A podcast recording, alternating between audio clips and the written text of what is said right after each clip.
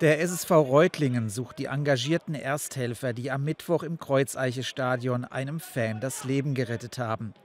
Wie der SSV vermeldet, war der Mann vor Beginn der Partie gegen den FV Ravensburg mit einem Herz-Kreislauf-Stillstand zusammengebrochen.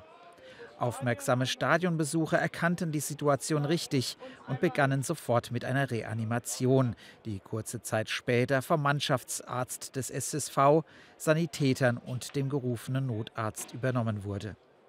Das Spiel wurde deshalb einvernehmlich noch vor Beginn abgesagt. Durch das schnelle Eingreifen konnte der Patient wiederbelebt werden und wird nun im Reutlinger Krankenhaus weiter behandelt. Die Verantwortlichen des SSV wünschen gute Besserung und möchten sich persönlich bei den Ersthelfern bedanken. Die werden aufgerufen, sich unter der eingeblendeten Mailadresse zu melden.